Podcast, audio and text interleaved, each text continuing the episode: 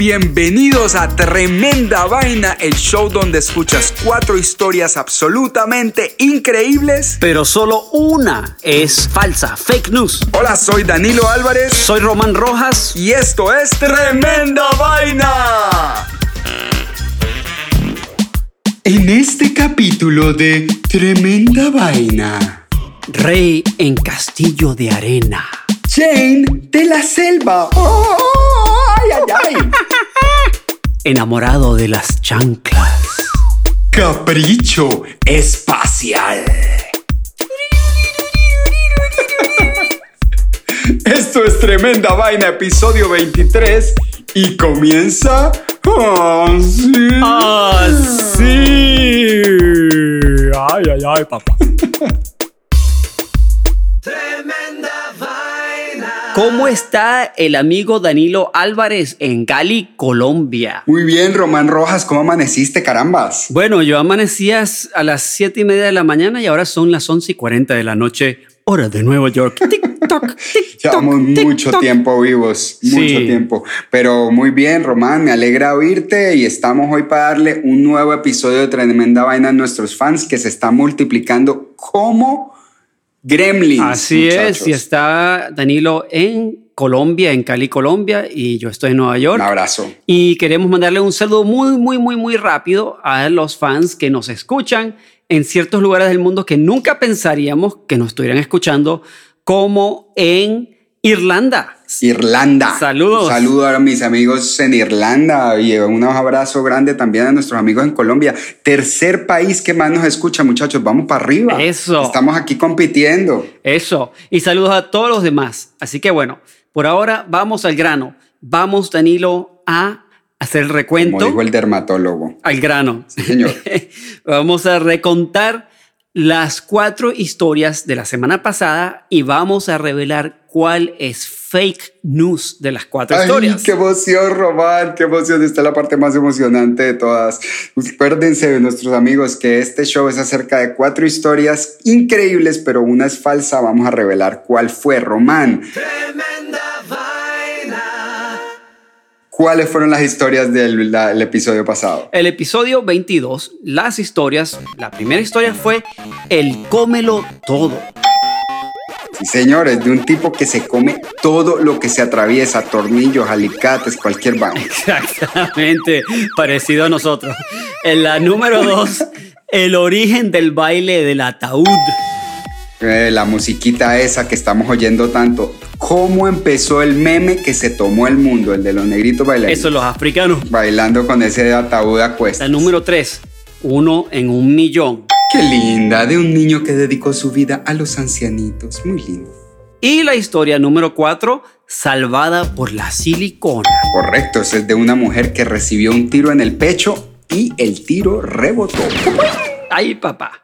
Entonces, Danilo, dame el redoblante. Vamos a revelar la historia que no es de verdad, de fake story.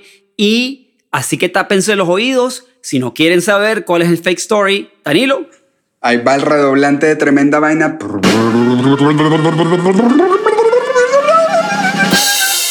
La historia falsa del episodio número 22 fue. El origen del baile del ataúd. Ay, qué pesado. Qué pesado. Nadie sabe, nadie sabe. Nadie sabe cuál es el origen del baile del ataúd. El meme, nadie tiene idea de dónde salió. Pues entonces empecemos el episodio 23. número 23 Wow, de 23 Tremenda episodios Vaina. Y esto empieza, Román. Ah, Ah, sí, quedamos sí. coordinados esta vez. Historia número uno. Entonces, Danilo, ¿qué historia me tienes para hoy? Espero que estés preparado para una vaina de este calibre, Román, de este tamaño. Uf, ¿Sabías que hay un rey en Río de Janeiro? ¿Sabías que una ¿Ah, sí? monarquía, Río de Janeiro es una monarquía? El hombre... ¿será Neymar? Sí, vive, bueno, no es, Neymar, no es Neymar, pero podría ser. Este- en este caso, este rey por una razón diferente. Resulta que este tipo vive en un castillo así de esos de puntitas, con torres y puentes sobre un pozo y toda la vaina. El rey, Como yo. como tú, el rey se llama Marcio Misale Matolias o Matolias. y lleva 24 años sin pagar arriendo, ni luz ni agua en el barrio más prestigioso de Río de Janeiro que se llama Barra de Tijuca. Uy, qué fresco. Ujú, el tipo. muy fresco y vive en un castillo, en un castillo con vista al mar. Entonces Wow. te cuento que resulta que en las playas de Río de Janeiro es común ver castillos de arena, es una atracción turística típica de la ciudad. Pero Marcio es el primero de todos los constructores de castillos de arena que además vive en su castillo de arena. Mar- Ya va. ¿Vive en un castillo de verdad o uno de arena? de arena. Vive en un castillo de arena en la playa de Río de Janeiro. Wow. Resulta que Marcio nació en una zona rural llamada Bahía de Guanabara y está acostumbrado a vivir cerca del mar, pero con su idea logró mudarse al barrio más caro de Río de Janeiro y sin pagar un centavo. Él vive en un castillo de arena que él mismo construyó. No tiene gastos de ningún tipo y dice que vive una vida bastante agradable. Eso sí, le toca estar trabajando constantemente en su castillo, le toca mantener las paredes, las torres, las garitas humedecidas para que no se derrumben. Y también tiene que tener mucha paciencia porque una sola tormenta, una sola lluvia puede destruirle completamente su casa y forzarlo a tener Wow. que construir una nueva desde cero. Pero como lleva haciéndolo más de 20 años, el tipo es bastante rápido y eficiente haciendo castillos de arena. Entonces resulta que esa habilidad, ahora, ¿cómo gana plata el rey de Río de Janeiro? Bueno, el, el hecho de que él construye estos castillos de arena le consigue trabajo de un centro comercial cercano que constantemente le está pagando por construir esculturas de arena para las tiendas eh, de- del sitio. Entonces él ahí se hace su platica. Eh, el interior del castillo tiene una sola habitación y tiene menos de 10 metros cuadrados. Y él Wow. vive ahí, pero además no vive solo ahí. Él tiene todas sus pertenencias favoritas, que son unos palos de golf, unas cañas de pescar y una tonelada de libros. El tipo es aficionado a los libros. De hecho, así fue como aprendió a construir castillos de arena. Eh, Wow. Y adentro, en ese cuartito, es la única parte que está soportada por vigas de madera. Entonces, eh, el tipo va a un baño de un salvavidas que está ahí al lado, pero de resto, el man vive ahí, es una celebridad local y mucha gente viene a la playa a tomarse fotos con él y pues con su castillo y le dejan una platica que es de lo que él vive, de, de entre lo que le paga el centro comercial, lo que le paga la gente que viene a tomarse fotos con él y además vende y compra libros, eso es como que su pasión mayor. Dice que el único problema del castillo es que la arena concentra el calor, así es que los veranos son bastante insoportables. Lo único que realmente le hace falta a este castillo es un aire acondicionado porque parece que dormir ahí cuando las noches son de 40 grados centígrados es un absoluto infierno. Pero bueno, tipo vive en el barrio más, más cool de, de la ciudad. Así es que es rey o no, es decisión de él. Wow, ah, me, ya, eh, me encanta esa historia, Danilo, porque es una historia de, de alguien que vive la vida totalmente distinto a todos los demás y de alguna manera ha encontrado su espacio en esta vida, de cómo hacer la vida. mismo. Eso de verdad es increíble y lo respeto muchísimo. ¿Viste? El tipo dijo, yo quiero vivir en un castillo y yo quiero vivir en, en Río de Janeiro con vista al mar. Y ahí está. ¿Es rico? No. ¿Es millonario? No. Pero vive feliz, sí. Historia número 2. ¿Y qué tenemos para la historia número dos? Rum? Bueno, Marina Ajá. Chapman dice que ya no es tan móvil como, como antes, no es tan fácil escalar árboles a su edad y mucho menos columpiarse como lo hacía. Bueno, ella tiene unos 60 o 62 años de edad porque tal vez porque en realidad ella no está segura de qué edad tiene. Ah, no. No, Chapman es pequeña, es fibrosa, súper fuerte, flexible. A veces no se ve muy humana. Tiene algo como de simio, pero tiene algo también como de felina, felino. ¿Qué es esta persona? Ah, Qué loco. Definitivamente tiene algo distinto a otras personas. Ajá. Quizás no sea sorprendente que María Chapman parezca diferente del resto de nosotros, porque en sus años de formación ella fue criada por monos, solamente ¿Qué? monos. ¿Me estás escuchando? Monos. Es hija de mono. O sea, es, fue- es su núcleo familiar fueron monos. al comienzo de su vida. Resulta que ella fue secuestrada por unos hombres en el huerto de su familia en Colombia cuando tenía más o menos cuatro años de edad. Se la llevaron a la selva donde la dejaron abandonada a la pobre Marina. Qué horror. Ella re- ¿Cuántos años como tenía? cuatro añitos, cuatro años. Cuatro añitos. O sea que ni siquiera sabe dónde, dónde están sus padres ahora. Ella recuerda que estuvo a punto de morir de hambre, eh, pero encontró a una familia de monos capuchinos a quienes aprendió a imitar para poder sobrevivir. Durante los próximos cuatro a seis años, porque no está segura, dice que gradualmente se volvió salvaje, perdiendo su capacidad de hablar el lenguaje humano a favor de adoptar llamadas de mono e incluso a caminar en cuatro patas, Danilo. Total, como Tarzán, super Tarzán, super Mowgli. Super Mowgli. En una de sus experiencias más locas que tuvo con los monos, ella cuenta que se intoxicó por haberse comido un tamarindo y pensó que iba a morir, ¿no? Se, retorcía de, agonía, sin ayuda de un doctor cuando de repente un mono mayor de la tribu, el que ahora ella le llama abuelo, le llamó abuelo, la llevó a unas aguas turbias, un pequeño lago, y le señaló que bebiera del agua, de estas aguas turbias, ¿ok? Porque la vio que estaba enferma. No la acaba de matar. No, ella vomitó después de beber el agua y se recuperó. Gracias a este mono, que de alguna manera el, man sabía que si tomaba esa agua se iba a recuperar. No, me, no sé cómo, cómo se explica eso, no sé. Claro, quién sabe, el mono dijo, esa agua te revuelve el estómago, te hace vomitar. Claro, eso, los animales son mucho más inteligentes de lo que uno piensa. Muy sabio, muy sabio. Y entonces después dice que después de, de, que ocurrió eso, los jóvenes monos se hicieron amigos de ellas, lo aceptaron más y bueno, a Marina se hizo más cerca, aprendió más de ellos, cómo trepar los, los árboles, eh, qué se podía comer, qué no se podía comer, cómo limpiarse. Pronto descubrió que si se paraba debajo de los monos cuando cargaban los bananos, inevitablemente dejarían caer varios bananos y ella, si era lo suficientemente rápida, podría agarrarlos para sí misma. Con el tiempo, dice que los monos le permitieron sentarse en los árboles con ellos, bueno, ser parte de la familia. Eh, a ella le encantaba vivir con los monos, pero le hacía falta el contacto humano. Y de vez en cuando ella veía a los cazadores que entraban en la jungla ocasionalmente y le daba mucho miedo verlos con sus pistolas y machetes. Y aún así todavía sentía una conexión hacia los humanos, algo en ella reconocía inevitablemente que era humana como ellos. Un día decidió acercarse a los cazadores desnuda en cuatro patas rogándole a gruñidos porque se les había olvidado totalmente el español para que la rescataran. La rescataron y aquí es donde su historia se vuelve aún más increíble, Danilo. No, Román, más increíble. Bueno, increíble. de mala manera. Cuando la han rescatado, la han vendido a un burdel donde le pusieron el nombre Gloria, la forzaban a limpiar y la golpeaban regularmente. Y entonces justo antes de que la empezaron a ofrecer como prostituta, se escapó del burdel, ¿no? Entonces eh, empezó a vivir en la calle. Seguro se trepó por alguna parte de viaje super Probablemente, como un mono.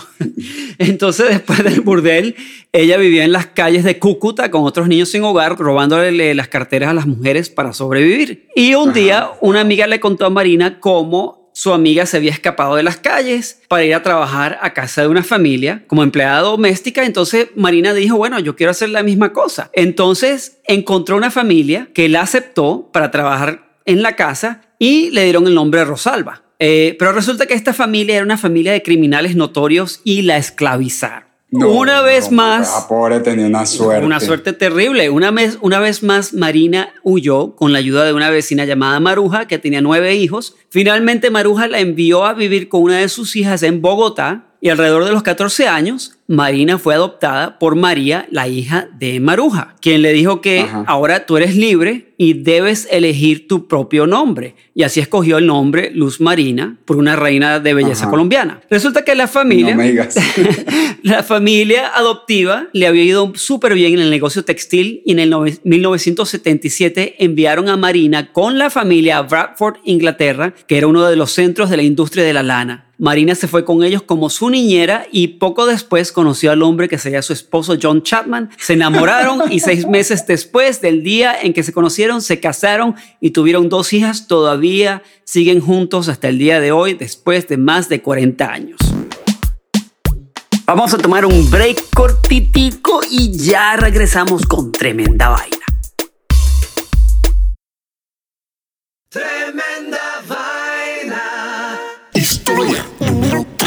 Ay, Dios mío, cuando a mí me cuentan de chanclas, Román, a mí las chanclas, yo a las chanclas le tengo miedo. De hecho, muchos latinos se aterran cuando les mencionan una chancla, Román.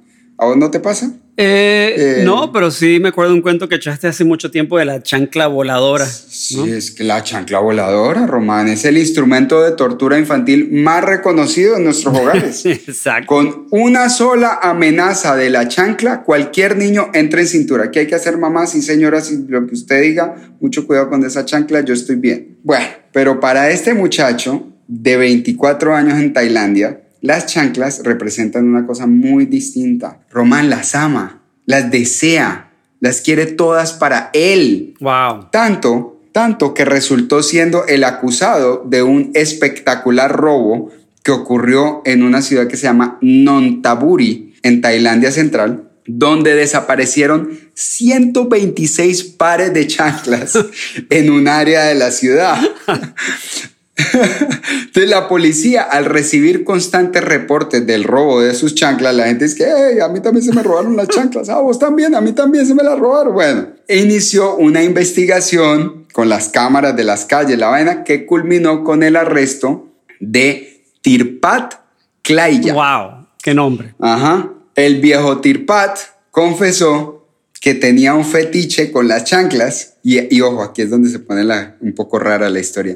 Tirpatito, como le digo yo de cariño, llevaba dos años coleccionando chanclas que se le robaba a los vecinos. Wow. Entonces el tipo confesó, confesó que a él le gustaba ponérselas y caminar por la casa, porque eso le daba un calorcito en yo no sé dónde. Uy. Lo excitaba, pues. Y entonces, después de varias horas de caminar en las chanclas, ya le daban ganitas de darles besitos, sobárselas por toda parte y finalmente, no sé cómo, tener sexo con ella, Román. Wow. A Tirpat, un juez terminó encontrándolo culpable no solo del robo de las chanclas, sino de violar la cuarentena del coronavirus para irse a conseguir sus novias por ahí. Pero lo más loco es que esta no era la primera ofensa criminal de Don Tirpat, ya que previamente había sido arrestado por robar chanclas en otro distrito de la ciudad. Entonces, como Tirpat fue tan honesto de confesar que él se había robado las chanclas con propósitos lúdicos y sexuales, la policía en realidad no sabe muy bien qué hacer con él ni cuál es el siguiente paso del proceso. Yo diría que podríamos invitarlo a tremenda vaina. Yo sí. Sería. Yo sí le quiero preguntar qué es lo que les ve a las chanclas, porque ahora estoy pensando que tal vez yo soy muy piqui con mis novios. Es más, es más, yo, yo, Este- yo, yo le compro unas chanclas y lo invitamos y le decimos, mira, te, te compramos unas chanclas de Nueva York. te tenemos unas Danilo te trae unas. Danilo te trae unas de Colombia, de Cali, Colombia. ¿verdad? Claro, si le gustan las novias exóticas, yo les llevo una suramericana. A ver qué Y que me explique cómo es eso de, de hacerle el amor a una chancla, como, no sé. ¿Por dónde? ¿Por Por, dónde? Dios. Sí. Bueno, en todo caso, digamos que el amor es muy, es muy diferente para cada persona. Es muy subjetivo. Bueno, más fácil enamorarse de una chancla que de una persona a veces, así que A veces es verdad. a veces la persona puede ser muy complicada y la chancla no. Yo creo que voy a intentar enamorarme de una chancla. Bueno, debe ser fácil. Eso es una relación fácil, Román. Tú- eh, lo único es que le gusta que las arrastres por el piso. Mi amor, estás muy sucia. quiero que te compor- quiero que te portes sucia esta noche. Ya después la sacas a caminar por un barrizal. Muy buena la historia de las chanclas. Historia número 4. Bueno, esta historia es el capricho de Sharon, ¿ok? ¿Conoces, ¿Conoces a Gianluca Bacchi? ¿Sabes quién es? Sí, ese es el, ese es el que baila por ahí en un video con, con J Balvin, ¿no es? Claro, mira, ese es un millonario italiano de 52 años de edad que se ha hecho muy conocido en las redes sociales Sí. en los últimos años por sus bailecitos. Sí, porque está roca el tipo también. Sí, está así. Y tiene más de 16 millones de seguidores en Instagram y lo llaman el hombre más interesante del mundo por su parecido al actor que aparece en los comerciales de la cerveza 2X. Ah, 2X, total. Es parecido, bueno, ¿sabes es cuáles son los comerciales? Ese mismo. Sí, sí, claro. Ok, presta atención. Su novia, Sharon Fonseca, de Venezuela, de mi país, es una chica muy caprichosa. Es una modelo de 25 añitos de edad y consentida todo lo que ella quiera, Gianluca se lo da. Te doy un ejemplo. A ella le encanta el terciopelo. Entonces Gianluca la ha sorprendido y le ha regalado un carro forrado de terciopelo por todas partes, Ay, por dentro y por fuera. Un carro de lujo Puro pimp. puro pimp, ¿no? Entonces, con estos caprichos, a Sharon se le ha metido una idea en la cabeza para que los dos se hagan más populares y famosos en las redes sociales. Algo para quedar en la historia no simplemente como dos personas vanas que lo que hacen es vivir la vida buena. ¿ok? no, porque eso no es lo que ellos sean. No, para, para, nada. nada. Entonces, harán algo en el 2021 que nadie en el mundo ha hecho. Serán los primeros en la historia en ser turistas en el espacio con el propósito de hacer el amor en cero gravedad. Ay, no. ¿Ok? Y número dos, si pueden crear un bebé si es posible. No. Si no pueden hacer el bebé, hacer el amor varias veces en el espacio será más que suficiente para Sharon. Ah, bueno, muy querida. Eh, De paso que, que está embarazada ahora y van a tener eh, morochos, twins, Ah, en ¿sí? ¿En este momento está embarazada ya? En este momento, si la Ah, muchacha va a tener hijos. Pero muy buen trabajo, Bueno. Charón. Ya, Sí, ya, ya sí. ella organizó esa vuelta. Exacto. Entonces, mira, se van a quedar en la Estación Espacial Internacional en el 2021. ¿Ok? Ahora, ellos no son los primeros en viajar al espacio como turistas. ¿Sabes quién fue el primer turista al espacio? No tenía ni idea El que ya había, primer- ya habido un turista. Claro, varios, pero el primero fue Dennis Anthony Tito de Queens, Nueva York, de aquí de Nueva York, y fue el primer turista que viajó al espacio en el año 2001 a la estación ISIS. No. ¿Y cómo Ajá. hizo eso? ¿Lo pagó? Bueno, él lo pagó, pero era un tipo que siempre está, un millonario eh, que estaba muy interesado en cosas del espacio y el tipo terminó siendo el primer turista y no es el único que ha ido, ¿ok? Pero bueno, ¿sabes cuánto cuesta este viajecito al espacio Ni y se me quedarse en la ocurre. Estación Espacial No, Internacional? un billete larguísimo. Ok, el viaje al espacio a bordo del cohete ruso son unos 50 millones por persona y cada noche que pasas en la Estación Espacial Internacional serán 35 mil dólares por persona por noche. O sea, hay que bajarse como de unos 20 mil dólares, 20 millones de dólares. No, más que eso, Gianluca está dispuesto a pagar la cuenta que saldría en 500 millones de dólares por la ¿Qué, estadía en la estación espacial por una semana y 100 millones por el viaje de ida y vuelta en cohete, ¿ok? Un total de 600 millones de dólares. ¿Qué te parece el capricho no, de Sharon? No, no, no, no, no. Eh, lo que pasa es que Sharon debe estar buenísima o una cosa así, porque para que este man se baje de 600 millones de dólares. O sea, ese man debería estar es llevándose a Sharon Stone. O sea, man se podía llevar cualquier viaje para el espacio si le va a gastar 600 millones de dólares. Que me dé 50, yo con eso hago y deshago por todo este país. No, Gianluca, no jodas. Hay demasiado, de- demasiado mal en el mundo que puedas arre- arreglar con esa plata. Sí, vale, reparte para los panas. Y cuando digo los panas, digo los panas, los panas seres humanos. ¿Qué Sí, pasa, mano, brother? Hay mucha gente con hambre y vos gastándote 600 millones de dólares en ir a comerte a tu novia al espacio, no fregues. Gianluca, por favor, cómprale unas vacaciones en, en- en la Florida como todo el mundo. Bueno, amigos de Tremenda Vaina, ya hablamos demasiado de este Gianluca. Así que recuerden que tenemos Instagram, tenemos Twitter, tenemos Facebook. Búsquenos en Tremenda Vaina. Y bueno, lamentablemente ahorita no estamos haciendo videitos de YouTube, pero pronto cuando acabe este lío de la pandemia quizás empecemos otra vez. Y recuerden que nos tienen que escribir diciendo cuál fue la historia falsa, una de estas cuatro historias, solo una. Yo sé que todas sonaron loquísimas, pero una sola fue falsa. Así es que esperamos sus comentarios y escríbanos por Facebook, por Instagram. ¿Tenemos Twitter, Román? Tenemos Twitter. Ah, entonces escríbanos por ahí también todas esas vainas, escríbanos y mándenos un saludo que acá nos encantaría mandarles un saludo desde donde quiera que estén, hasta en la luna, Gianluca. Mándanos un saludo por Twitter, desgraciado. Sí, haznos un mention en Instagram para agarrar unos followers nuevos. bueno, Román, me encantó irte, mi hermano. Te mando un abrazo grande y hasta el próximo episodio de Tremenda Vaina, que Hasta ojalá sea muy pronto. El número 24. Uy, ya, como las horas del día. Esto fue Tremenda Vaina. Y termina así. Sí. Tremenda